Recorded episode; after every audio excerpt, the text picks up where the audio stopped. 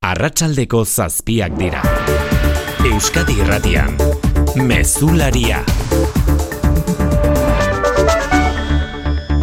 Arratxaldeon guztioi ordu batzuk barru gauerdian alerta laranjan izango gara Bizkaian eta Gipuzkoan sute arriskuak tarteko. Euskalmetek berretxitu gaur anomalia meteorologikoa ari garela bizitzen, oi baino eurik gutxiagorekin urrian eta bereziki oi baino bero gehiagorekin hogei tamar gradu izatera iritsiko gara datozen egunetan kostaldean.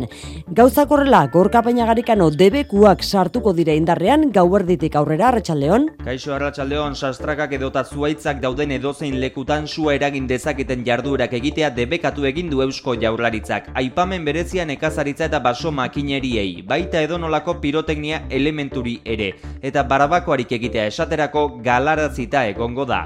Debekuok e printzipioz igandera bitartean Gipuzkoa eta Bizkaia osoan, arreta bereziki lurralde hauen barnealdean eta Araba iparraldean ere bai. Rodrigo Gartzia segurtasun sailburu ordea. Segatik, ba, lurra lehorra dago, e, temperaturak e, handiak izango dira, hogeta hamar e, gradu artekoak, eta baita ere aizeteak e, aurre ikusten dira. Zute arriskua datozen egunetarako, aste bururako bereziki, baina ez dute espero balmasedako egoera errepikatuko denik baldin eta ezarretako neurri eta debekuak betetzen badira. Balmasedako sute aipatuta esan Bizkaiko Foru Aldundiak arratsaldean jakinerazi duela argindar linearen gainera eroritako adar batek eragin zuela igandean Balmasedan piztutako sutea lehen hipotesien arabera.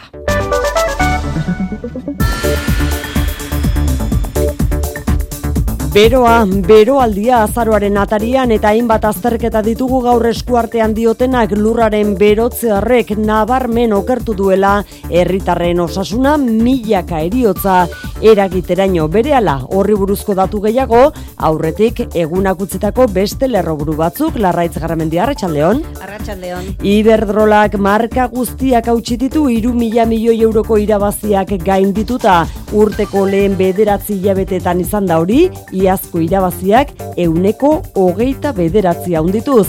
Naziorte osoan hasi dira Iberdrolaren irabaziak Espainiar estatuan salbu. Sánchez Galan Iberdrolako presidenteak Espainiako gobernuaren neurri arautzaile eta fiskalei egotzi die estatuen irabaziek izan duten murrizketa. Zentzu horretan mehatxu egin du auzitara joko dutela energia enprese jarri nahi zaien zergaren aurka Iberdrolak Espainian zerga asko ordaintzen dituela iritzita. Pilota eta surfeko euskal selekzioek nazioartean lehiatzeko akordioaren biharamunean Xabier Kazabon nazioarteko pilota federazioko buruak lasaitasuna eskatu du. Egoera berria poliki aztertu behar dute. Usue Barkos Nafarra baiko buruak esan du hitz egiteko aukera zabaltzen dela eta bingen zupiria jaurlaritzako bozera mailarentzat gizartearen zati batek urtetan izan duen aldarri bati erantzuten dio akordioak eta guztiz itxita zegoen atea pixka bat zabaldu da. Oraindik bidea faltada egiteko pausoak eman beharko dira, baimenak lortu behar dira, nazioarteko federazioen onospenak lortu behar dira, baino legearen barruan bideo bat zabaldu da, pauso bat emateko, oraingoz, ba, pilotan, herrikiroletan, surfean, Bizkaia eta Arabako metalgintzan bihar izango den grebaren biharamunean Nafarrako metalgintzan bost urteko iraupena izango duen akordioa lortu dute patronalak eta UGT eta Komisiones Obreras sindikatua. Hogeita amasei mila langilek euneko laukoma bosteko soldata igoera izango dute aurten, UGT eta Komisiones Obrerasek azpimarratu dute langileen erosa almenari eusten diola akordioak eta sektoreari egonkortasuna ekarriko diola. Josema Romeo Komisiones. Hemos conseguido un gran acuerdo que intentamos es dar estabilidad al sector y sobre todo en el que garantizamos la subida a los que menos ganan. Kiroletan, Jon Aldun Arratxaldeon. Arratxaldeon oiane. Futbol kontuak gaur nagusi, reala ziprenda dagoeneko, eta atletiken berriz minutu gutxi barru hasiko da urteko batzarra. Reala Nikosian da bai, bihar Europa Ligako posgarren jardunaldiari dagokion partida jokatuko du omoniaren kontra. Imanolek prentxaurrekoan adirazi du, zelaia ez dagoela ondo, lehor dagoela, zulo asko dituela eta lesionatzeko modukoa dela. Realaren jokoa nolabait baldintza dezakeela gaineratu du. Gainera, Sorloz, lur hartu orduko ondo ezik sentitu da eta baja izango da bihar. Eta atletiken bazkide kompromisarioen oiko batzarra hasi berria da, Euskalduna jauregian, klubaren egoera ekonomiko delikatuak garrantzia handia izango du Jon Uriarteren agintaldiko lehen batzarrean. Eta amaitzeko miarritzeko munduko pilota txapelketetan, frontbolean, Mirian Arrillagak finala jokatuko du Reyes Mexikarraren kontra, brontzea eskuratu du goienetxek Frantziako selekzioarekin. Laboral kutsak babestuta, eguraldia eta trafikoa. Lehenik eta behin errepidei begira jarriko gara, larraitz, arrazori badugu ordu honetan. Ba, Nazional 6 iruzazpi errepidean, txorierriko igaro bidean, erandion eta getxoko bidean, hiru autok eta motor batek talka egin dute, autoak erreia oztopatzen ari dira, eta autopilaketak daude lekuan, adiberaz puntu horretan, segurtasun sailak, adierazi digunez, pertsona bat zauritu da istripuan. Eguraldiaz berriz esan dugu, bero handia espero dugula datozen egunetarako. Aurretik, Jonande Errarriak Euskalmet, zer izango dugu datozen orduetan arratsaldeon.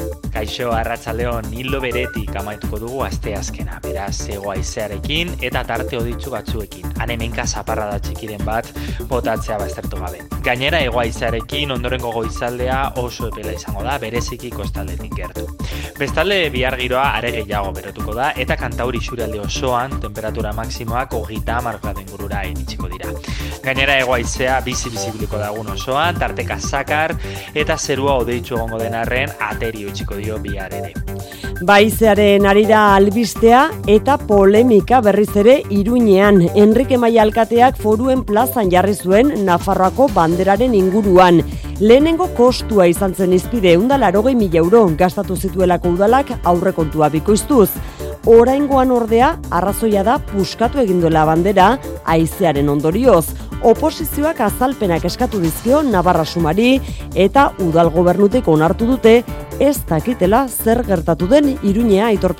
Argita garbi hogeita masei metro karratu dituen banderak ez du harreman honik aizearekin. Hogeita mar metroko altueran egonda, Iruñan oikoak diren aize boladen ondorio zautsi eginda. Navarra sumak esan azuen, irurogeita mar kilometro orduko aize boladak iragartzen zirenean kenduko zela, baina oraingoan berrogeita mezortzi kilometro ordu baino ez dira heldu fadarik indartsuenak. Fermin Alonso zinegotziak onartu duenez, ez dakite zer gertatu den azalpen gutxi beraz, baina oposizioak azalpenak nahi ditu bereziki konponketen kostuei buruzkoak Xavier Sagardoi PSN. Argi dago bandera hau mantentzeak kostu bat dakarrela, eta lauro mila euroko kopuruari gehitu behar zaiona. EH Bilduk berriz sare sozialetan Enrique Maiari galdetu dio konponketa berak ordainduko duen aseguruak edota iruindarrek bere gain hartu beharko duten.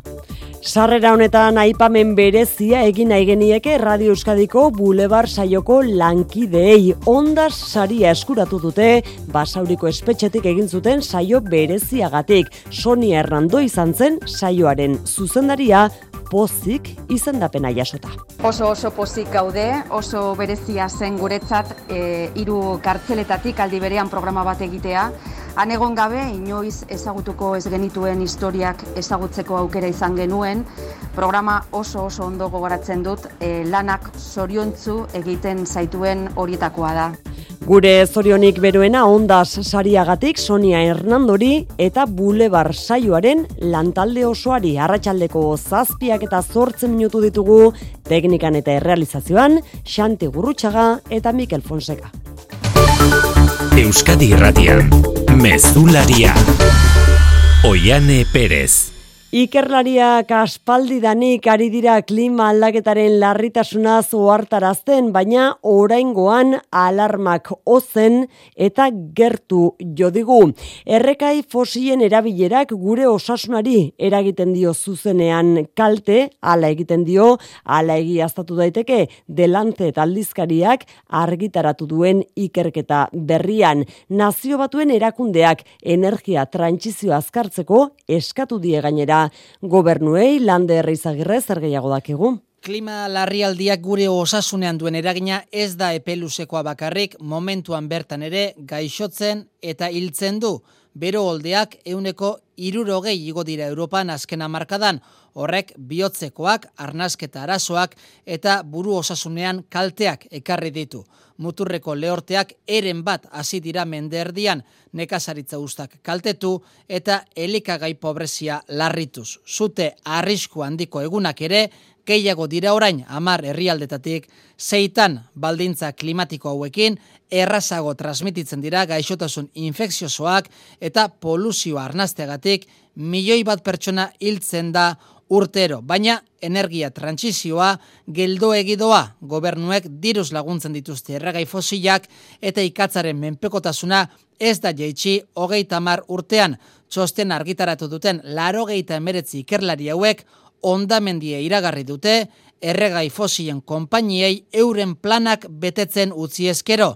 Azaroan egingo da klimaren kop hogeita zazpi goibilera Egipton, nazio batuen erakundeak inbertsio handiak eskatu ditu energia berriztagarrietan, osasunez bizi nahi badugu behintzat. Beroak bezala izan ere airearen kutsadurak ere hildakoak eragiten ditu geroz eta gehiago Europar batasunean irureun mila eriotza goiztiar izaten dira urtero urtero kalitate kaskarreko airea arnasteagatik.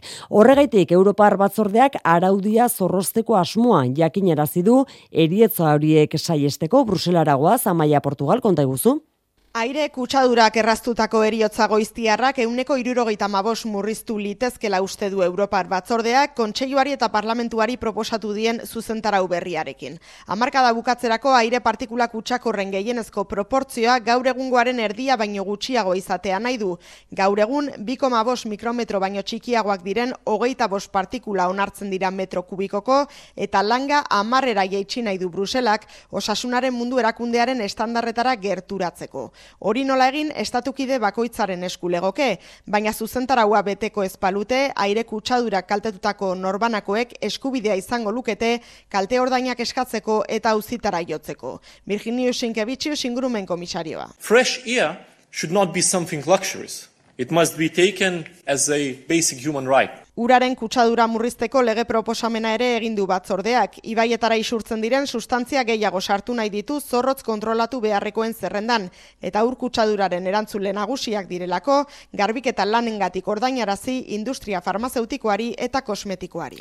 Eta berua izpide, gogoratu, sarreran esan dugun hori, gauerditik igandera bitartean baso zuten aurkako plana indarrean jarri duela jaurlaritzak, eta debekatuta egongo direla hainbat jarduera, besteak beste, nekaza makineria erabiltzea edo barbakoak egitea lurra lehor dago eta ego ekialdeko haizeak joko du.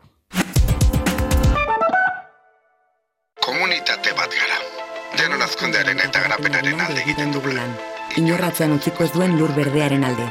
Mila behatzi da berrogeita meretzian, ingurunea eta horren aurrerapena eta etorkizuna bultzatzeko asmoarekin jaio ginen. Orain mundua da, hori egiten jarrai dezagun nahi duena. Laboral kutsa, banka kooperatiboa, bada beste modu bat.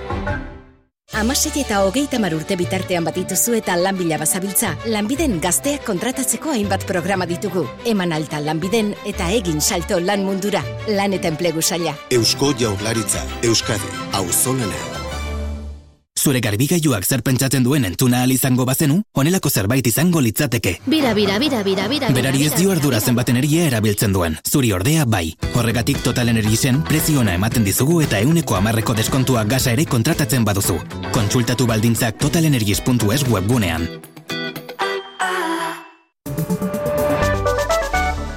Ekonomia gaietara etorrita Madrilen dugu lehen geldialdian erea sarriegi bertan arratsaldeon. Arratxaldeon. Eguerditik hasita martxan da izan ere diputatuen kongresuan, datorren urteko aurrekontu proiektuari buruzko lehen eztabaida nagusia sutsua izan da aurrez aurrekoa, ogasun ministroaren eta alderdi popularreko bozera malearen artean, baina eztabaidak eztabaida esan behar dugu, arazo handirik gabe gaindituko duela monkloak diru kontuen inguruko lehen azterketa unerea.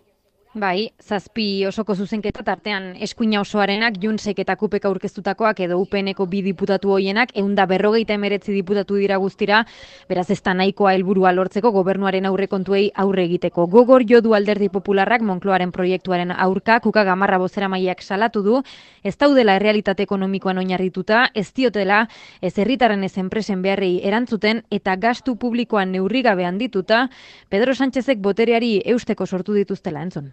Son unas cuentas públicas al servicio del interés particular de su presidente, las hipotecas generales del Estado. No hay mayor hipoteca para un país que un gobierno del Partido Popular. Gogorrak akusazioak gogorra erantzuna, Maria Jesus Montero gasu ministroak gobernuaren aurre ikuspenen zorroztasuna defendatu du, atzeraldia baztertzen du gobernuak aurreratuz, ostiralean publiko egingo den barne produktu gordinaren datuak azkunde ekonomikoa islatuko duela irugarren iruilekoan. Que España seguirá creciendo, liderará el crecimiento de la eurozona. Bihar entzungo ditugu EAJ, EH Bildu eta Eskerra benetan aurrekontuen giltza duten taldeak argi utzi dute tramite hau albidetzeak ez duela esan nahi euren babesa ziurtatuta dagoenik, ostiralean hasiko da negoziaketarik zaiena eta gaur Monterok eskua luzatu die. Ekonomia alorronetan, airef, Espainiako agintaritza fiskalak e, i- egindako aurrekuspenari erantzunez, Nadia Calviño, Espainiako gobernuko ekonomia gaietarako presidentordeak esan du, adierazle ekonomikoek ez dutela atzeraldirik iragartzen datozen hilebeteetarako. Aurtengo azken hiru hilekoan eta datorren urteko lehenengoan, Espainiako ekonomia atzeraldi teknikoan sartuko dela aurrikusi du izan ere airefek, baina telebista kate batean egin dioten elkarrizketan Nadia Kalminoko hartarazi du bizi dugun ziurgabetasun testu inguruan lehen ere egin dutela huts horrelako aurrikuspen ezkorrek. Y había analistas que decían que íbamos a entrar en recesión en el segundo trimestre del año y hemos tenido un trimestre récord con un crecimiento superior al 1,5%. Iberdrolak iru mila eta eun milioi euro irabazi ditu aurtengo lehen bederatzi hilebeteetan iaz epe berean baino euneko hogeita bederatzi gehiago. Santander banketxeak ere zazpi mila eta irureun milioi euro euneko hogeita lau gehiago irabazi du. Testu inguru honetan BBVA Research bezalako ikerketa taldeek agerian utzi dute enpresen irabazitarteak zerikusi haundiagoa izaten ari direla inflazioaren azkundean soldata igoerak baino sistoiturrea goitea. BBVA Research, Fedea eta Rafael del Pino Fundazioak egindako sostenaren arabera, aurtengo inflazioan nabarmen gehiago eragin dute enpresen irabazitarteek soldata egoerek baino. Horri erantzi bertzaio Espainiako Bankuaren azken txosten ekonomikoak dioena, alegia, enpresen irabazitartea erritmo bizian handitu dela urteko lehen seilekoan eta jada pandemia aurretik baino zertxo baita handiagoa dela, naiz eta azken aldian hainbat enpresari eta patronalek kontrakoa ohartarazi duten, hau da, irabazitartea modu esanguratsuan murrizten ari zaiela. Testu inguru honetan jakin dugu Santander banketxeak euneko hogeita lau handitu dituela bere irabaziak aurtengo lehen bederatzi hilabeteetan, eta euneko hogeita bederatzi berriz Iberdrolak. Sánchez Galan buru duen energia enpresak iru mila eta eun milioi euro irabazi ditu urtarriletik irailera, eta urtea lau mila milioi eurotik gorako irabaziekin amaitzeko helburuari eusten dio energia krisi testu inguru honetan ere. Galanen esanetan atzarriko emaitzek ahalbidetu dute irabazien azkundea, Estatu Espainiarrean euneko amalau murriztu baitzaie etekina besteak beste, neurri arautzaile eta fiskalen eraginez horren arira, Iberdrolako buruak iragarri du auzitara eramango dutela energia enpresei jarri nahi zaien zerga, Espainiako gobernuak ez badu atzera egiten. Euskal Herria bilduk lotxagarritzat jodu Iberdrolak urteko lehen bederatzi hilebetetan markatu iru mila eta eun milioi euroko irabazi errekorra izatea. Kontsumitzaileak izotut izututa dauden garai honetan gainera energia fakturak ordaindu ezinean direlako. EH Bilduren arabera eskandaluzko prezioengatik fakturei aurre egiteko zailtasunak dituzten milaka familia dira eta arazo beragatik ehunka eta ehunka euskal enpresak kolokan dute euren etorkizuna.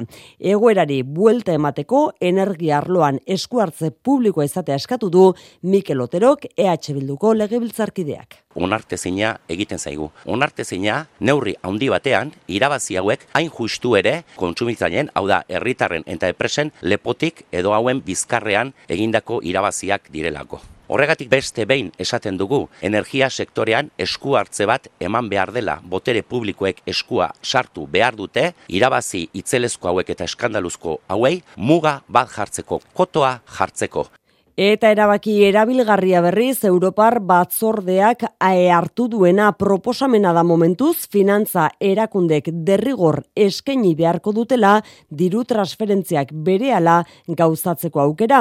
Gaur egun eurotan egiten diren transferentzien euneko amaika baino ez dira gauzatzen berehala gehienetan orduak edo egunak behar izaten dira dirua banku batetik bestera mugitzeko eta horrekin amaitu nahi du Europar batzordeak Brusela Maia Portugal. Esaterako ostiralean arratsaldeko zazpietatik aurrera egindako transferentziak maiz ez dira gauzatzen aste artera arte. Transferentziak bere alakoak izateko baliabideak badituzte banketxeek, bizun sistema horren erakusle, baina aplikatzen ez dituztela ikusita, legez egin araztea da orain batzordearen asmoa. Maret Magines finantza komisarioa. With the click, money should change hands quickly. Um, and perhaps this should have happened Transferentzia tradizionalek eta bere alakoek kostu bera izan barko dute bezeroentzat. Batzordearen lege proposamena kontseiluaren eta parlamentuaren eskuetara pasako da orain. Onartzen badute, une horretatik aurrera, sei eta ama bete arteko epea izango dute banketxeek aldaketa gauzatzeko. Euskal selekzioen ofizialtasunaren inguruko urratsak genituen atzo ordu honetan albiste nagusi bada biaramunean argi utzi nahi izan du nazioarteko pilota federazioak oraingoan oraingoz ez dagoela erabakirik hartuta. Miarritzen mintzatu da Xabier Kazobon, nazioarteko pilota federazioko burua, lasaitasuna eskatu du Espainiako kirolegean atzo EAJak eta PSOek adostu zuten aldaketak zer ondorio ekarriko dituen ikusteko. Kontuan izan gainera, azkenitza nazioarteko federazio horiek izango dutela. Andoni Lizeagak entzun ditu bere hitzak biarritzen. Mundialaren kari, miarri dira nazioarteko eta Espainiako pilota federazioetako presidenteak Xabir Kazabonek nazioarteko presidenteak errandigu goiztela mintzatzeko, baina Espainiako labiltzarrak eta Espainiako kirolen kontseilu gorenak oneritzi ematen badute nazioarteko federazioak bai ala ez boskatu beharko duela gero. La Federación Internacional es una instancia democrática, así que votará en su momento si corresponde una vez aprobada la ley. Hogeita herrialdetako federazioek osatzen dute nazioarteko, baina emeretzik dute soilik boto eskubidea eta horien artean bederatziren botoek balio handiagoa dute. Hor dira adibidez Espainia eta Frantzia. Espainiako federazioko presidenteak Julian García Angulok ere hitz egin du eta errandu zailtasunak esan daitezkela adibidez Euskadiko Federazioa Espainiakoan ez dagoelako. Erabaki politiko batek kirol arloaren oneritzia behar duela gaineratut. Datorren mundiala Argentinan 2026an. Alderdi politikoen artean ere erreakzio soka luzea, atzoko akordioak oraingoz kontra azaldu den bakarra alderdi popularra izan da urtzigartzia. Urrats garrantzitsua da Euskal Selekzioen ofizialtasuna aitortzeko, kirol legean bide bat zabaldu delako bingen zupiria, jaurraritzako bozena maile eta kultura zailburuaren arabera. Horengoz, ez dago bermatutan afarroko pilotariek, araba bizka eta kibuzkoakoekin batera jokatu izango dutenik, Joseba Girretxea legebiltzarkide jeltzalearen esanetan. Printzipioz eta pelotari begira, ba, Euskal Komunitate Autonomoa jartzen du gero beste gauza da pelotari bakoitzak ze egiten duen. Bagai horretaz galdetuta, hause, usue bargoz, gero abaiko buruzagiak esan duena. Guazen ikustera nondik norakoak, nola ez, e, hor, e, bueno, ba, Nafarroak bere, bere jarrera azalduko du, baino esan bezala, e, bada oraindik hitz egiteko aukera ederra. Nahikoa ez dela iritzi garren, urrats bat dela itortu du mertxe izpuru EH Bilduko diputatuak txio bidez, miren gorrotxategi elkarrekin Podemoseko legibiltzarkidea pozik, pilotara eta surfera ez ezik akordio futbolera ere zabaltzea proposatu du, erabat kontra den aldiz alderdi popularra Carlos Iturgaitzen arabera, akats historiko da alderri sozialistak eajotarekin adostu duena. Ayer lo que se ratificó es la cesión de algo que tiene mucho que ver con seguir construyendo una España... Espainiarren arteko berdintasun printzipioa uste adostu dutela salatu du kuka gamarra diputatuen kongresuan alderri popularrak duen bozera maileak. No creo que por una selección de surf o de pelota vasca se rompa absolutamente nada, ¿no? Y además, ba, sobre surf todo edo pilota selekzio batek ez duela ezerra utxiko erantzun dio Patxi Lópezek alderdi popularra horreri. Zer esana eman duen bestea gorka urtaran gazteizko alkate gai ez izateko alderdi jeltzaleak hartutako erabakia izan da. Bidetik baztertu gabe urtaranek etorkizunean beste erantzunkizun batzuk izango dituela ziurtatu dute agintari jeltzaleek baina orain honetan ziklo bat amaitu dela eta emakumei bide eman behartzaiela nabarmenduta xunarozena. Bai, arrazoi horiek eman ditu alderdi jeltzaleak erreleboa argudiatzeko, ez duten gorka urtaran alboratu, Jose Antonio Suso, araba buru batzarreko presidenteak azpimarratu duenez. Por supuesto que vamos a tener responsabilidades para gorka urtaran. No lo hemos apartado, sino simplemente hemos decidido que era lo adecuado, Radio Vitoriako elkarrizketan jakinarazi duenez, gorka urtaran batera hartutako erabakia izan da. Erabaki gogorra, baina dioenez, behi edo autobus elektrikoak sortutako arazoek ez dute horretan zer ikusirik izan. Beraz, udal zikloaren amaiera gisa ulertu behar dela eta emakumei lehentasuna ematea bilatu dela. Militanteen baiezkoa jaso ezkero Beatriz Artola Zabalek izango du orain erronka berria. Ore handia da eta oso arronago, beste erronka desberdina da, oso erronka polita bebai. Eta berarekin lau emakume alkate gai baiestatuta aldeudeken gaztizko alkatetzarako, bosgarrena alderdi popularrekoa izan daiteke. Azarorako iragarri du hori Iñaki Oiartzabalek alderdi jeltzalearen porrota hitz egin duen bitartean, Rozio Bitero EH Bilduren alkategaiak beste alderdien erabakietan ez duela sartu nahi esan du, baina koalizioak argi duela agortuta dagoela gazte izen, jeltzalen eta sozialisten arteko koalizioa. Santurtzeko kabiezez auzoan polemika piztu da erizain batek auzoko aurrei COVIDaren aurkako txertoa etziela jarri jakin ostean kaldetutako familiak aserre agertu dira gaur komunikabideen aurrera osakidetzak ez diela informaziorik ematen salatu dute urtzi.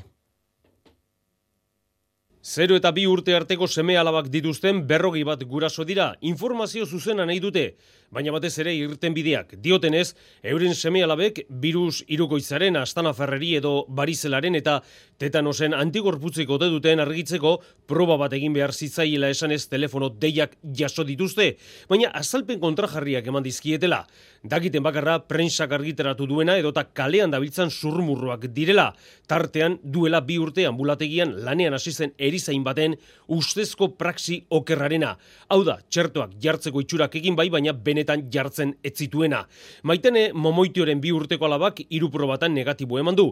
Gainuntzeko sei txertoen probarik zergeitik ez dioten egin behar galdetu du. Gure umei zerologia kompleto bat egitea, dana ateratzea, antikuerpo danak ateratzea, eta benetan guk jakitea gure umeak zer dekoten eta ez zer dekoten. Esan diate, no, jarriko diogu una dosis de recuerdo. Vale, estupendo, baina dosis de recuerdo hori zenbat karga biriko deko. Porque dosis de recuerdo hori orokorrean jartzen da hiru hilabeteko ume batentzat. Orduan nire umeari zer egingo dio horrek. Osakidetzak prensa bidez azaldu du ikerketa martxan dela, jada berrogeita mar bat umeri probak egin dizkietela eta oraingoz goiz dela ondorioak ateratzeko. Ertzentzak bi gizonezko atxilotu ditu arratsaldean Bilboko abusu auzoan banketxe bulego batean lapurreta egin ostean. Ustez bi atxilotuok bulegoko beharginak armekin mehatxatu eta gero lapurtutako diruarekin iesean zijoazela atxilotu dituzte Luiseron. Segurtasun saietik zehaztu dutenez, arratsaleko ordubiak eta laurden inguruan izan da lapurreta Bilboko abusu auzoko zamakola kalean banketxe baten bulegoan. Burua estalita zeukaten bi gizonezko sartu dira barrura eta bulegoko zuzendaria eta behargin bat zuzko armekin mehatzatuz eskuak lotuta utzi ondoren eraman dute dirua. Ertzaintzak berehala segurtasun dispositiboa zabaldu du iesean zebiltzan ustezko bilapurrak banketxe bulegotik hurbil atxilotu eta diruan berreskuratu dute agenteek. Berrogeita zazpi eta berrogeita masai urte dituzten bi atxilotuok aurrekari penalak dauzkate eta ertzean etxean polizia eginbideak bukatu ostean epaiaren aurrera eramango dituzte. Espainian berrez Ciudad Real irian tiroketa bat izan da gaur goizean gizonezko batek bizilagun bat eta polizia bat erailditu eta ondoren bera hildute ikerketaren arabera aita semen arteko eztabaida baten ondotik gertatu da.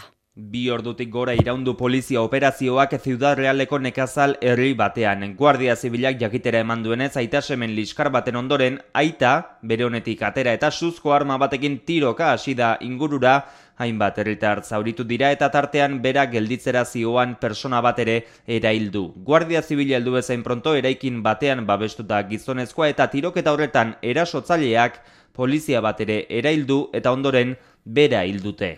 Epaileak urruntza agindua onartu du berriz basurtuko ospitalean aur jaio berri bat baitu zuenela aitortu duen emakumearen zatumearen gurasoek eskatu zioten epaileari emakumearen aurkako urruntze agindua.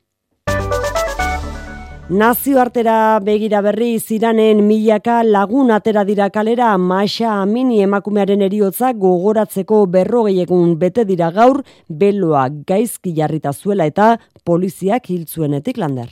Familiak presio handia izan du omenaldirik ez antolatzeko, segurtasun indarren presentzia ere handia izan da, baina hala ere, milaka eta milaka pertsona elkartu dira, aminiren ilobia dagoen herrian.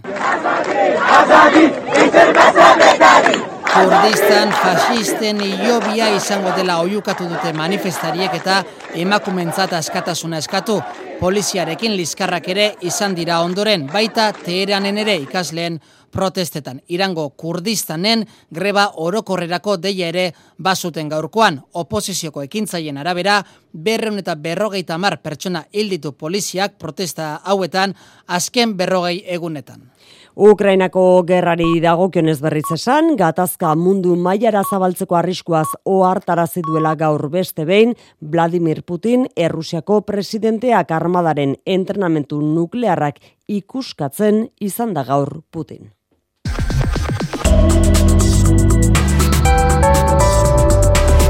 Euskadi Irratian Eguraldia eta trafikoa. Marian Beitia larrangoitia errepidetan arazori badugun. Ba bai, oraindik ere kotxe hilarak daude N6 iruzazpi errepidean, erandion, getxorako bidean bi kotxek eta moto batek izan duten istripuaren ondorioz, errei bat moztuta dago eta beraz, arretaz gidatzeko gomendiba. Eguraldiaren iragarpen euskalmeten, Jonan Derrarriagak. Hildo beretik amaituko dugu asteazkena, beraz zegoa izearekin eta tarte oditzu batzuekin. Hanemenka zaparra da txikiren bat botatzea baztertu gabe. Gainera egoa izearekin ondorengo goizaldea oso epela izango da, bereziki kostaldetik gertu. Bestalde bihar giroa are gehiago berotuko da eta kantauri xuralde osoan temperatura maksimoak hogita amar gradu ingurura iritsiko dira. Gainera egoa izea bizi bizibiliko dagun osoan, tarteka zakar eta zerua odeitzu egongo denarren ateri utxiko dio bihar ere. Mesularia, gertukoak. Nafarroan lehorteak arazoak eragin ditu ureztatzeetan orain arte, baina erne edateko urarekin arazoak heldu dira. Ales besen esaterako normalean esatik heltzen zaien urarekin arazoak izan dituzte azken egunetan. Ondorioz ura Berakruz izeneko putzutik hartu behar dute arazoak konpondu, arazoak konpondu den arte. Udalak puntzu horretako ura edangarria dela dio, baina talde ekologistek aldiz Berakruz putzutik ateratzen den ura nitrato maila oso altukoa dela salatu dute eta arriskutsua izan daitekela ere ohartarazi dute Aitor Perez. Berakruz izeneko putzuko ura erabiltzaren beharra ordu batzuetako kontua besterik ez da izan, aitzitik putzu horrek dituen aurrekariak ikusita egoerak kezka eragindu bereziki talde ekologisten artean. Sí, sí, hay muchísimas dudas de que, de que sea apta para el consumo. Aitor Catalán, zure ur, zure lur kolektiboko kidearen hitzetan, Berakruz putzuko uraren nitrato mailazken urteetan legeak ezartzen duen mugak gainditu du eta dirazgarria dela dio, udalak kanpotik ekarritako urarekin nasteko asmoa azaldu duela. Udaletik ordea esako urari gabe egon direnean herrira heldu den ura edangarria dela ziurtatu dute. Herritarren gana zabaldu zuen mezuan, urak kolore eta usain izberdina izango zutela azaldu zien arren. Oraingo egoera konpondu bada ere, esako urtegia edukieraren euniko amaikan dagoela ikusita, talde ekologistek diote berriz ere gerta daitekela, eta gogoratu dute esako ura moranteko putzura heltzen dela, horrek berriz alesbes, kadreita eta kaparrosoko makroetxaldea ornitzen ditu, eta inzuzen azken azpiegitura honek dakarren kontsumo handia ere salatu dute. Donostian berriz agerian gelditu da beste behin gobernuaren eta oposizioaren arteko ezberdintasuna mugikortasunean hartu beharreko erabakien inguruan bereziki. Gaurko osoko bilkuran oposizioak eneko goi alkateri leporatu dio ez duela kontuan hartu, gizarte eragile eta gainontzeko alderdien iritzia emisio gutxiko eremuak ezartzerako garaian irati barrena. Alaxe da eta politika orokorreko osoko bilkuran mugikortasun planaren inguruan luze eta zabal hitz egin bazen ere, azken udalbatza hau ez da salbuespena izan oposizioko alderdi guztiek leporatu diote udal gobernuari ez dutela ez zer azaldu irian emisio gutxiko eremuak ezareko dituen datorren donostia planari buruz. Entzun urren ez urren, Garbine Alkiza EH Bildu eta Borja Korominas PP inork ez bai dakigu zer den datorren donostia, ez? Zer helburu dituen, noiz gauzatuko den eta zintzuren proposamen zehatzak. Pertsonari gabe, eragileri gabe eta udaltaldeak kanpo utzita gauzatzen ari zeaten proposamen bat da. Ustedes lo que les gustaría es funcionar como un cacique local de una república bananera, ir haciendo y deshaciendo como les venga en gana, ¿no? Udal gobernuak ordea argi du hau dela jarraitu beharreko bidea Pilar Arana EAJ. Lo que intentamos con estas medidas que se toman y esta de Atorren Donostia es sobre todo es coherencia y responsabilidad en Aranak azpimarratu du Donostiak hiri bezala aurrera egin nahi badu hau dela zalantzari gabe jarraitu beharreko bidea urtea amaitu baino lehen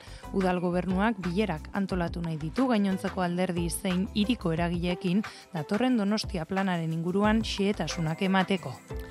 Animaliak babesteko elkarteak berri zirizarriko laborari bati babes juridiko emateko asmoa azaldu dute. Elkarteek iragan maiatzean bi txerri iltzizkioten tiroz salaketa jarri zuen nekazari honek eta susmagarri bat zuten, baina fiskalak kasua artxibatzea erabaki du orain. Elkarteak uste du elegitea jartzeko aukera badela eta kasua muturreraino eraman nahi dute, baiona andoni lizeaga. Joel Turkat iparraldeko presidenteak errandu elkarteko abokatua Patrick Dagorret laguntzeko prest izanen dela. Pour moi, c'est un acte volontaire. Partir en courant, prendre sa voiture puisqu'il y a un témoin, Naitara eginiko gertakaria da lekuko batek ikusi peitzuen norbait ies egiten autoan. Maiatzean bitxerri hilzizkioten dagorreti tiroz lekukotasunen arabera, bi auto inguruetan eta persona bat identifikatuta eiztaria. Atxilotu zuten, ukatu zuen, aske utzi zuten eta kasua artxibatzea erabaki du baionako fiskalak Patrick Dagorretek ezin du ulertu susmagarriarekin konfrontaziorik ez da izan. Guretako konfrontazio ni hori jartzenik no, ja erraituen ara Facebook horrian sinadura bilketa abiatu du dagorretek eta hogeita bost mila sinadura ditu jada. Kultura leioa. Eta kulturan bime nazioarteko musika jaialdira hurbildu behar dugu martxan baita dagoeneko Bilbon. Musikaren munduarentzat erreferentzia garrantzitsua da jaialdi hau eta amargarren edizioa betetzen duen honetan jendearen gana gehiago hurbildu nahi izan du.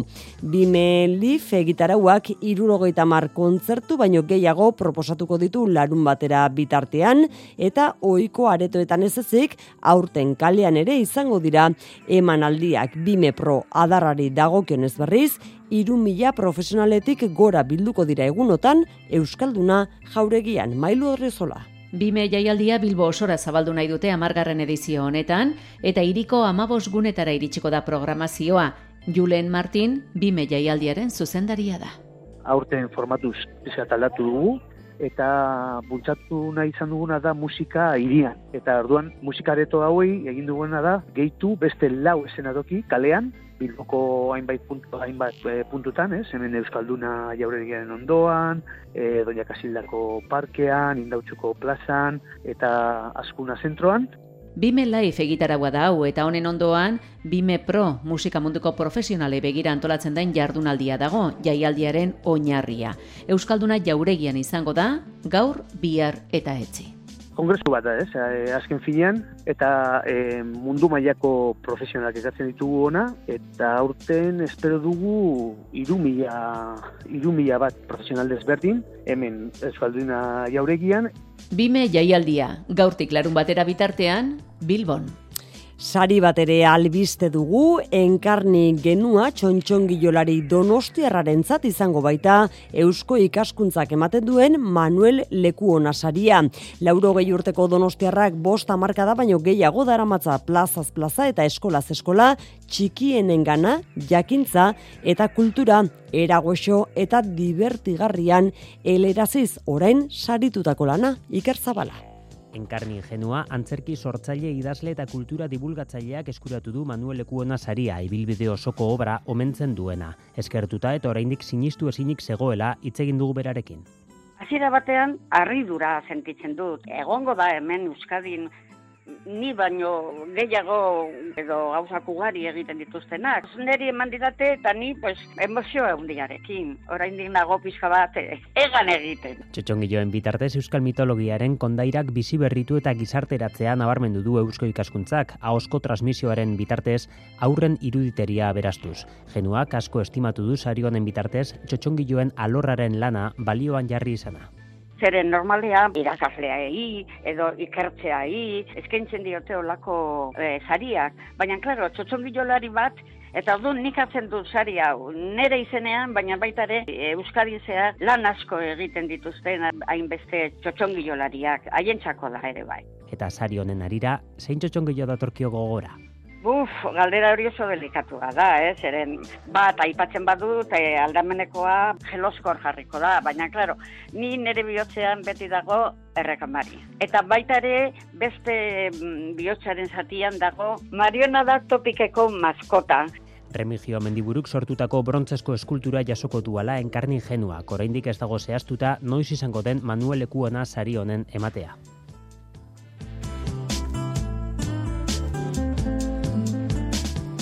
Zortziak hoge gutxi ditugu eta Jon Altuna hemen dugu, Kirol Albisteekin, Jon, gaurkoan futbola nagusia, Arratxaldeon. Arratxaldeon.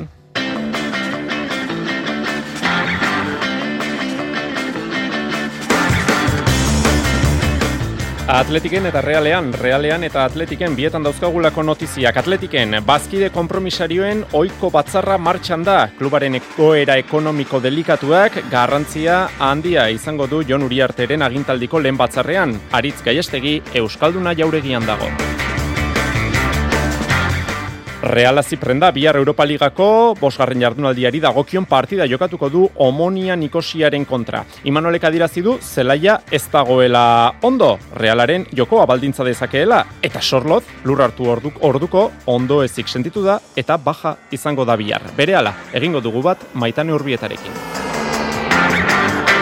Pilotan lauterdiko txapelketan altunak esan du ohituta dagoela kale edo bale azken jardunaldian sailkapena jokatzera. Dariok uh, uste du ez dela errepikatuko pasaden asteko altunaren utxik. Miarritzeko munduko pilota txapelketetan frontbolean Miriam Arriagak finala jokatuko du Reyes Mexikarraren kontra. Brontzea eskuratu du berriz goien etxek Frantziarekin. Gizonezkoetan urrea jokatuko dute Espainiak eta Frantziak Euskal pilotariekin. Eta itxasoko alki mugikorrean Europako txapelketa jokatuko da Donostian, hogeita zazpi herrialde eta bosteun parte hartzaile izango dira. Entzule lagunok, arratsaldeon eta ongi etorri mezulariko kirolaren eta arte honetara. Reala ziprenda, gaur bertan, zeharkatu du Mediterraneoa larnakan eh, lur hartzeko uartearen egoaldean, baina partida bihar Nikosian dauka hiriburuan omoniaren kontra. Eta zipren bertan da, maitane urbi eta maitane kaixo arratsaldeon. Arratxaldeon, Jon. Eta egaldi horretan bertan notizia izan dugu lur hartzean. Sorloz ondo ezik sentitu eta biharko nonbait baja izango da.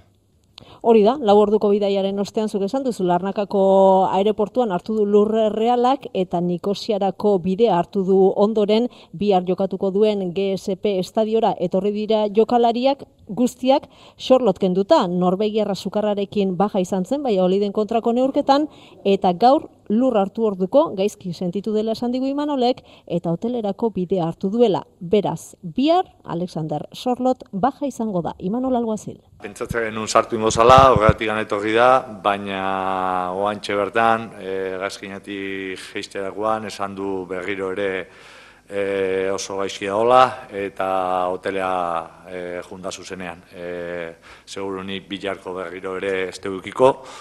E, Bea egitea esan atzo eta gaur e, ondo sentitza, horretik etorri da eta bueno, baina pentsatze bilarko ez tala Norvegiarrarekin guztira zortzi baja izango ditu realak bi arromoniari aurre egiteko, azpimarratzekoa silbarena, zelai erdian ezinbesteko pieza, kanariarraren utxuneak erronbua desagerraraziko duen ez du argitu imanolek, baina ez du aitzakiarik jarri, badauka eta non aukeratua.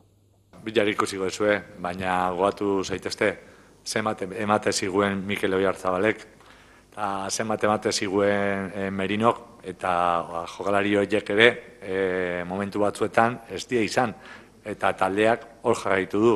Orduan, bueno, aukera daude, jokalariak baita ere, esan zereko mordua ekarritu baita.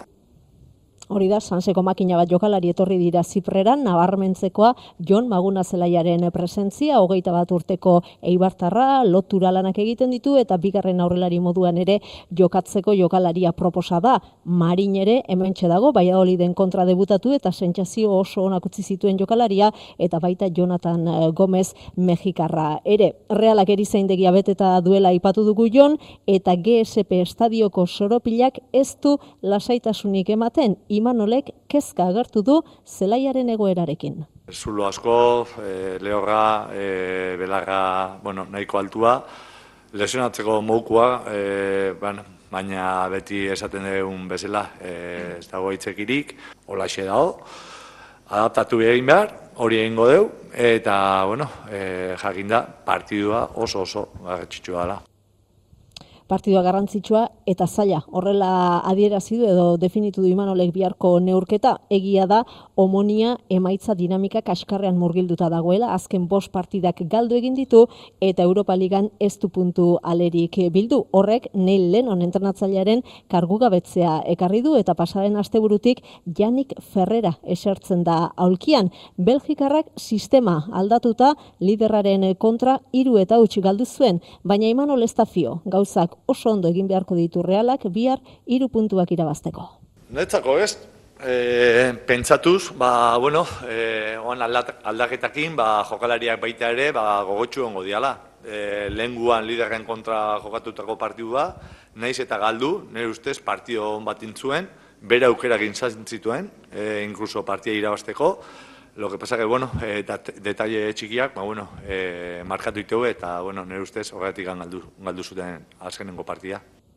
Omonia multzoko azken postuan dago, Reala berriz eh, lidertzan, lider modura iritsi da ziprera eta bihar bosgarren garaipena kateatuta. Iritsi nahiko luke azken jardunaldira. Manchesterren kontrakora, urrengo faserako txartela bermatuta, lehen postua matematikoki eskuratzeko aukera dauka bihar realak. Horretarako Old Trafforden Manchesterrek Sheriffen kontra egiten duena hobetu beharko luke. Reala ez da bakarrik izango Nikosian John, irureunda berrogeita hamar bat Real zale inguru espero dira hemen, ia erdiak gaur iritsi dira taldearekin.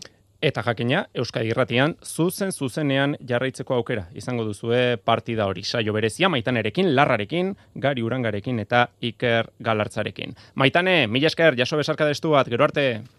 Aio, bihar arte eta Euskal Herrira etorrita, atletik bazkide kompromisarioen batzarra egiten ari da Bilbon, Euskalduna jauregian. Hau da, bertako soinua. Hombre, mm, lo que no es es constante en su dimensión. Está claro que hasta la temporada 19, Eta bertan da aritz e, gaiastegi, gaias, kaixo arratsaldeon. Arratsaldeon Jon. Hasi da batzarra, Jon Uriartek ere hitz egin du, sarrera moduko hitzalditxo bat ere emandu, zer zer esan du presidenteak? Bueno, ba, esan du, eh, azteko arro dagoela, presidente aukeratu dutelako, eta eraberean, ba, ardura handia dela ere gogoratu du, martxan dagoen eh, trena hartu, eta erabaki asko ba, hartzea egokitu zaiela lehenengo hilabete hauetan ere gogoratu du, eta eta ez dela samurra izan, eh? batzuk, erabaki batzuk, epe laburrean... Eh, ba, begira hartu beharrekoak izan direla, beste batzuk barriz, ba, epe luzera begira. Lehen hilabeteetan, ba, kluba ezagutzeari eman diote lehentasunat, diagnostikoa egin ostean, ba, epe luzerako plana abearaziko dutela ere aipatu du presidenteak, abendurako, ba, argi izango dute, zerre ingura duten, eta ondoren, zei hilabetetik behin, ba, bazkide guzti jakinaraziko die, zeintzuk diren, ba, hartzen ari diren e, erabakiak. Esan bezala, ba, bigarren deialdean hasi da batzarra, laureun eta berroita zazpi kompromisariorekin, John Salinas idazkariak e, batzarra batzarraren funtzionamenduaren berri eman du azteko, ondoren ohikoa den legez, ba, azken urtean e, zendu diren bazkideak e, omendu dituzte, eta eta aipatu moduan, ba, ondoren e, John Uriarteren e, sarrera itzaldia etorri da lehen puntua, ba, batzarreko lehen puntua orain ari dira jorratzen, eta, eta bueno, ba, luzerako joko duen, urtero gertatzen den moduan John, luzerako hmm. joko duen e, batzarra izango da. Lau hilabete dara matza Uriartek presidente mm karguan, e, bere zuzendaritzaren lehenengo batzarra izaten ari da gaiaz, eta klubaren ego egoera ekonomikoa da zaleen artean kezka iturri nagusia eta ziur gaurkoan ere mai gainera aterako direla diru kontuak.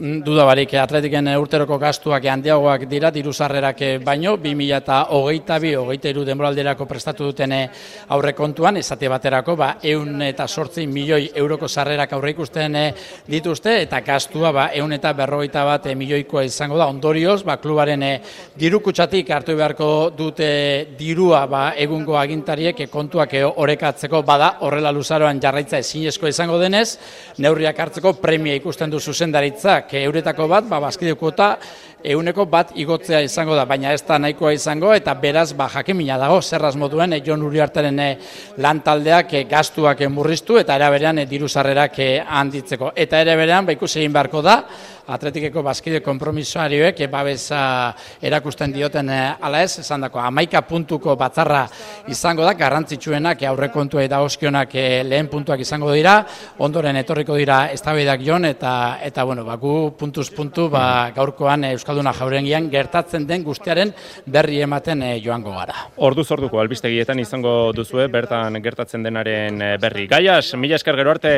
Arratxaldeon. Osasunak lan saioa egin du, aridanek kolpea jaso du ezkuin eh, zangoan, eta saioa lehenago utzi behar izan du, torrok berriz karga gutxiagorekin egin du lan, eta abdek bakarkako lana egin du. Eskuin izterrean du zuntza ustura abdek, badirudi munduko txapelketa jokatzeko moduan izango dela marokorekin, baina mundial finalera arte badirudi baja izango dela osasunan. Eta Europa mailan txapeldunen ligan gaur neurketa interesgarriak dauzkagu, horietako bat jokoan, Inter eta Victoria Pilsenen artekoa, atxeen aldian, bi eta utxeko emaitzarekin eh, daukagu. Interrek irabazten baldin badu, badakizue, Barça kalean geratuko dela, bederatzietan jokatuko da e, Bayern eta Barçaren artekoa. Eta Liverpoolek berriz nahikoa dauka, Ajaxen kontra berdintzea, multzoko bigarren izateko. Eta Tottenhamek Lisboako esportin irabazten badio, final zortzirnetarako selkatuko da. Pilotan, lauterdiko txapelketan, Jokin Altunak eta Dariok apartatu dute materiala Tolosako beotibarren. Igandean, jokatuko dute, kale edo bale, Iñaki Berastegi. Profesionaletan eta kaiolan lehen aldiz hariko dira aurrez aurre altuna eta dario, eta bientzat finala izango da zirte dozarteko partida. Irabazleak elordiren kontra jokatuko baitu finalerdia, eta besteak agur esango baitio txapelketari. Material aukerak eta gaur behoti barren oso azkarra izan da, ez da inolako arazorik izan pilotekin, gustuko materiala aukeratu dute biek, baina harritu tamaitu du jokin altunak, dariok aukeratu den materialarekin entzun. Harritu itena, igual, beak ni baino ere guan dilasaixo aukeratu itula pelotak, ez duen uste, baina bueno, igual baita ere, ba, nerek, eh, nerek segurona gustatuko zitzezkiola, eta nik dude ukit iru, iru lau pelotakin, eta nik baia biken dutago, ba, beak igual dude, dudea gehiago ukiu, eta bueno, tena jokatzeko pelota hona. Baita Martina Lustiza, material autatzaia ere. Pentsatzen nuen e, Riojanoak, Dariok, pelota biziagok hartuko zitula, bazeuden sestuan, eta nire pixkat harrituta geratu naiz horrekin, baina lau tardiako pelota oso egokia dira, baina esate dizut harrituta, esateko dariok sakean du bere ez dakit, armarik e, garrantzitsuna, eta zenbat pelota bizigoa indar gehiago daukena, sakekin min gehiago egiten duzu. Liga eskako azken jardunaldira, ataka estuan iritsi dira hiru favorito nagusiak Jokin Altuna, Unai Laso eta Joseba Eskurdia, baina Liga eskako azken neurketan dena jokoan izatea ez da berria amezketako arentza. Txapeldu natean aizen guztitan adibidez, beti egoera ontan egon naiz. Horrek ez du esan nahi guainatak naizenik, baina esatetena. Nere ustez garrantzitsuna da azkeneko partidu aukerakin iristea, kostiente naiz gauzeko botu gara baina, baina gertatzeana da, ba, banakako txapelketan igual partidu batea izan oidie txapelketak, eta eta kuartos bat jokatezu, eta etzaio garrantzi gehiago baten kuartos bada, eta azkenen igandeko partidu ere alaxe da, kuartos bada, irabazte una semifinaletai joa, eta hola planteatzen jo partiduk. Dario Gomez horren jakitun da, badaki iledo biziko partidetan amezketakoak bere onena ematen duela, eta gaur esan du, altuna bezalako makina zehatz eta hon batek ez duela birritan utxe egiten. Amaitzeko esan, Dariok material autaketaren aurretik egin duela lansaioa beoti barren, eta atzo aritu zela bertan jokin altuna, igande arratsaldeko jaialdiko estelarra izango da. Gaurko pilota aukeraketan beoti barren jokin altunak iritzia eman du Euskal Pilota selekzioak ofizialki lehiatzeko izan dezakeen aukeraz. Jode, ba, posgarri da, ez? Azken finean beti esate duna. Pelota ordun da gehiago zabaldu mundun da, da ordun da garrantzia hondigo hartu, kirol bezala askoz askoz aberazgarrigoa da, eta, eta bueno, ea, olako notizi gehiago jasoten jute ze egizan oso oso pozgarri da, eta berri ona oso. Hain justu munduko pilota txapelketak jokoan dauzkagu miarritzen, gaur frontboleko finalak jokatuko dira minutu gutxi barru gizon zein emakumezkoen mailetan. Miriam Arrillagak finala jokatuko du Reyes Mexikarraren kontra, irugarren eta laugarren posturako borroka horretan brontzea eskuratu du goienetxek Frantziarekin. Gizonezkoetan urrea jokatuko dute Espainiak eta Frantziak, Euskal pilotariak protagonista izango dira final horretan. Espinal eta egia behere Euskaldunak protagonista izango baitira. Azken orduetan sortutako albistea e, selekzioen inguruko euskal selekzioaren ofizialtasunaren inguruko albistea ezurma mitzeko Maider Mendizabal pilotari veteranoa izan dugu gaur gonbidatu kirolegez saioan munduko txapelketa askotan hartu du parte ez da miarritzen ari, baina bere iritzia eman du ofizialtasunaren arira. Gutako pelotari euskaldu batentzako oso gorra da Espainia bizkarren jartzen niki batekin jolastea. Eta zean da, ba, bueno, azkenen bakoitza baloratu behar du, e, e, zen nahi duen, eta gure kasun, nesken kasun, profesionalismorik ere ez dago, e, lortu ezakezun maksimoa munduko txapelketa batea jutea da, eta baina arte, ba, aukera bakarra hori izan, ez? Prozesua guztia, borondate kontua dela, uste du mendizabalek. Nik uste tor daula puntu bat importantea, e, azkenen Federazio Internazionalako onartu inbardula eta nahi hau dena iritzu zait, ba, politika kontu bat, beti iritzu zait politika kontua dela, eta nahi izango balue e, aspaldi e, konpondu zen gauza izango zala,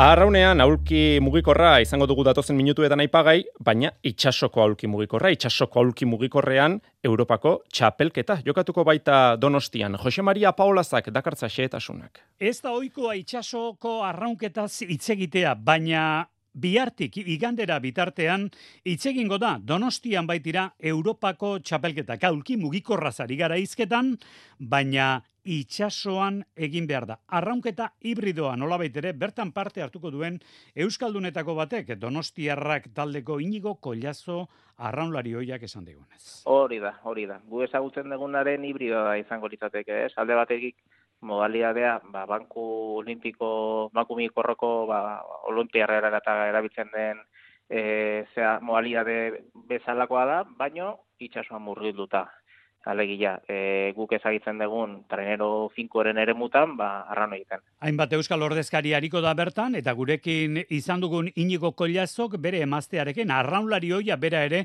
maialen arrazolarekin bikoa eginez hartuko du parte. Orain asko ez dela murtzian izan ziren Espainiako txapeketan. Ikusi dute, emaitza honak lortzeko moduko gaia badaukatela, baina donostiakoan serioekin da ere, momentuz behintzat, ondo pasatzea dutela helburu. Lehenengo helburua disfrutatzea, ez? Gure eremoa da, zuk esaten duzun bezala, etxean jokatzen dugu, e, ezagutzen dugu eremoa. Itxaso baldintzak oso onak emana daude, guretako okerro, azkenean gure nolagean arabera, eta bueno, azkenean ba, e, gu ligeroa geha, eta e, itxaso gehiagorekin aukera gehiago azkagu, ez da. E, Espainiko txapeliketan burtzia jokatu zen oain dela jabete bat, eta han e, itxaso baditzaneko zakarrak eman ziren, eta hortan oso, modu, oso ondo mogatzen gara, zen azkenean gure traineru ibilbedi guztia bai zerbait balioa jartzen du, ez? Bihar jarriko da jokoan itsasoko arraunketan Europako txapelketa Donostian, bihar eta etzi endurance edo iraupeneko proba jokatuko dira, bihar bertan eskifeko finala gainera arratsaldean eta larun bat iganderako geldituko dira beach sprint modalitateko txapelketak. Saskibaloian Baskonian Marcus Howard bakarka aritu da lanean gaurko lan saioan, kantxa zapaldu du hori bai entrenamenduaren zati batean eta arratsaldean Pierria Henrik aurkezpen prentxaurrekoa eman du. Baskonia energia eta determinazio handiko taldea dela uste du aldagelan kimika berezia topatu duela eta kantxa barruko zinkanpoko gauza txiki horiei garrantzia berezia ematen e, zaiela. Erabakia erraza izan dela esan du Pierria Henrik, hemen jendeak naizen bezala maiten hau, esan du hitzezitz. Fenerbahcetik Baskoniarako salto eman duen joko antolatzaile estatu batuarrak. Eta emakumezkoetan Eurokapeko partidak dauzkate bihar Gernikak eta Idekak multzoen fasea hasiko da Eurokapen. H multzoan lointek Gernika Bizkaiak Keltern talde Alemaniarrari egingo dio bisita seiterdietan eta K multzoan Ideka Gipuzkoak Lionen aurka jokatuko du. Ane Esnal Idekakoa eta Itziar Aristimuño Gernikakoa entzungo ditugu urren ezurren. Bueno, Eurocup daukagu lehenik, e, partidu gorra ere, baina bueno, e, demostratu dugu partiduak irabazi dezakegula, ez, ez zaigula inporta, orduan ba, borrokatuko dugu.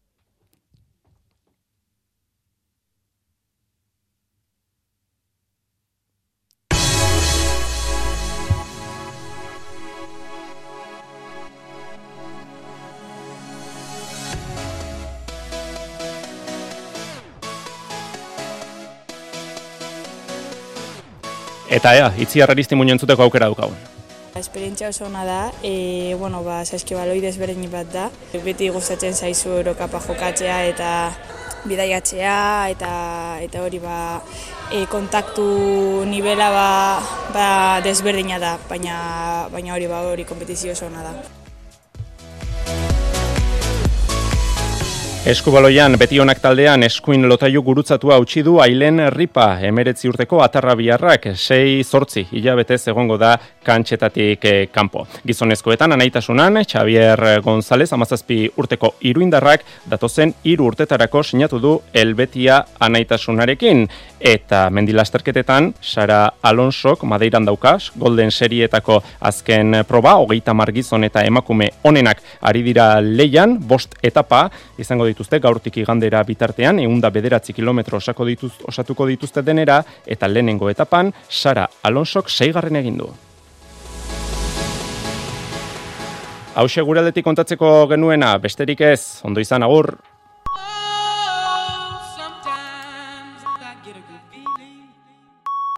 Iluntzeko zortziak dira.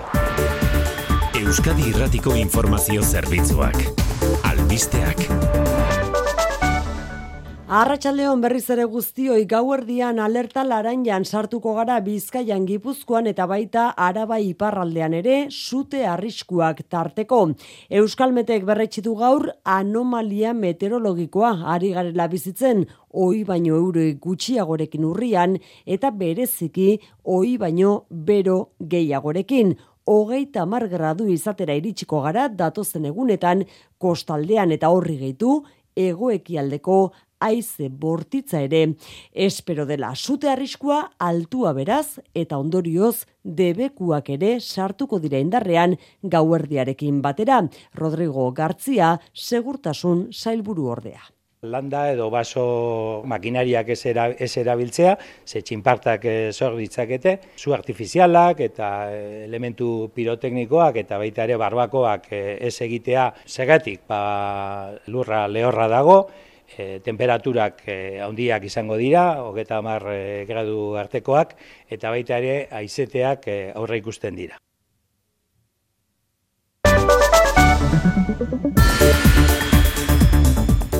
Debeku horien helburua Balmasedan gertatutakoa ekiditekoa da, bada Bizkaiko Foru Aldundiak arratsaldean jakinerazi du zer eragin zuen Balmasedako sutea. Haizearen eraginez argindar linearen gainera eroritako adar batek piztu zuen igandean sua lehen hipotesien arabera. Gainerakoan Marian Beitialarrangoiti arratsaldeon. Arratsaldeon. Iberdrolak marka guztiak hautsi ditu 3000 milioi euroko irabaziak gaindituta. Urteko lehen bederatzi hilebete izan da hori, iazko irabaziak euneko hogeita bederatzia handituz. Nazioarte osoan hasi dira, Iberdrolaren irabaziak Espainiar estatuan salbu. Sánchez Galan Iberdrolako presidenteak Espainiako gobernuaren neurri arautzaile eta fiskalei egotzi die estatuan irabaziek izan duten murrizketa. Zentzu horretan mehatxu egin du auzitara joko dutela energia enpresei jarri nahi zaien zergaren aurka Iberdrolak Espainian zerga asko ordaintzen dituela iritzita. Pilota eta surfeko euskal Euskal selekzioek nazioartean lehiatzeko akordioaren biaramunean Xavier Kazabon nazioarteko pilota federazioko buruak lasaitasuna eskatu du. Egoera berria poliki aztertu behar dute. Usue Barkos Nafarroa baiko buruak esan du hitz egiteko aukera zabaltzen dela eta bingen zupiria jaurlaritzako bozera maleantzat gizartearen zati batek urdetan izan duen aldarri bati erantzuten dio akordioak eta guzti zitsita zegoen atea pixka bat zabaldu du. Oraindik bidea faltada egiteko pausoak eman beharko dira, baimenak lortu behar dira, nazioarteko federazioen onospenak lortu behar dira, baino legearen barruan bideo bat zabaldu da, pauso bat emateko, oraingoz, ba, pilotan, herrikiroletan, surfean, Bizkaia eta Arabako metalgintzan bihar izango den grebaren biharamunean Nafarrako metalgintzan bost urteko iraupena izango duen akordioa lortu dute patronalak eta UGT eta komisiones obreras sindikatuek. Hogeita amase mila langilek euneko laukoma bosteko soldata egoera izango dute aurten UGT eta komisiones obrerasek azpimarratu dute langileen erosa almenari eusten diola akordioak eta sektoreari egonkortasuna ematen diola Josema Romeo Comisiones. Hemos conseguido un gran acuerdo que intentamos es dar estabilidad al sector y sobre todo en el que garantizamos la subida a los que menos ganan. Jasotako azken albiste bat ere bai, Bilboko epaitegi batek bi ertzain epaitzea erabaki baitu gazte baten atxiloketan ustez egindako delituaren gate. Iazko ekainean goizaldeko kaleko erropa eramaten bi ertzainek gazte bat obragune batean sartzen ari zela ikusi eta beregana joan ziren. Berarekin zeuden lagunek aurre egin zieten ez zirela ertzain bezala identifikatu eta agenteek orduan maskara jartzeko eskatu, baina gaztearen ezezkoaren aurrean atxilotu egin zuten eta ertzainek salatu beraiek erasotzen eta atxiloketa galarazten saiatu zela argudiatuz. Gaztearen abokatuak berriz lagunek egindako bideo bat aurkeztu zuen eta bertan ertzainek esandakoa ikusten ez duela eta epaileak bi ertzainak epaitzea erabaki du legez kanpoko atxiloketa eta dokumentuak faltsutzea leporatuta. Segurtasun sailak adirazi du epaitegiaren agindutara dagoela gertatua argitu dadin. Errepidetara begira berriz marian zein da uneotako egoera. Ba oraindik ere arreta eskatu beharrean gaude N6 errepidean erandion getxorako bidean bi kotxek eta moto batek izan dute istripua, errei bat moztu dute, dagoeneko esan digute segurtasun sailan hasi direla kotxeak erretiratzeko lanetan, baina oraindik ere ez da lana amaitu, beraz, arretaz gidatzeko gomendioa puntu hontan. Eguraldiari dagokionez, gau epela dugu aurretik eta bihar bero gehiago Jonander Arriaga. Hildo beretik amaituko dugu aste azkena, beraz, zego aizearekin eta tarte oditzu batzuekin. Hanemenka zaparra da txikiren bat botatzea baztertu gabe. Gainera, ego aizearekin ondorengo goizaldea oso epela izango da, bereziki kostaldetik gertu. Bestalde bihar giroa are gehiago berotuko da eta kantauri xuralde osoan temperatura maksimoak hogita hamar gradu ingurura iritsiko dira. Gainera egoaizea bizi bizibiliko dagun osoan, tarteka zakar eta zerua odeitzu egongo denarren ateri utziko dio bihar ere. Arratxaldeko zortziak eta bos minutu ditugu gure lanak amaituta, arratxean saioko lankidei emango diegu lekukoa. Mezularia bi harritzuliko da, zazpietatik aurrera. Bihar arte, ondo izan. EITB Zure komunikazio taldea.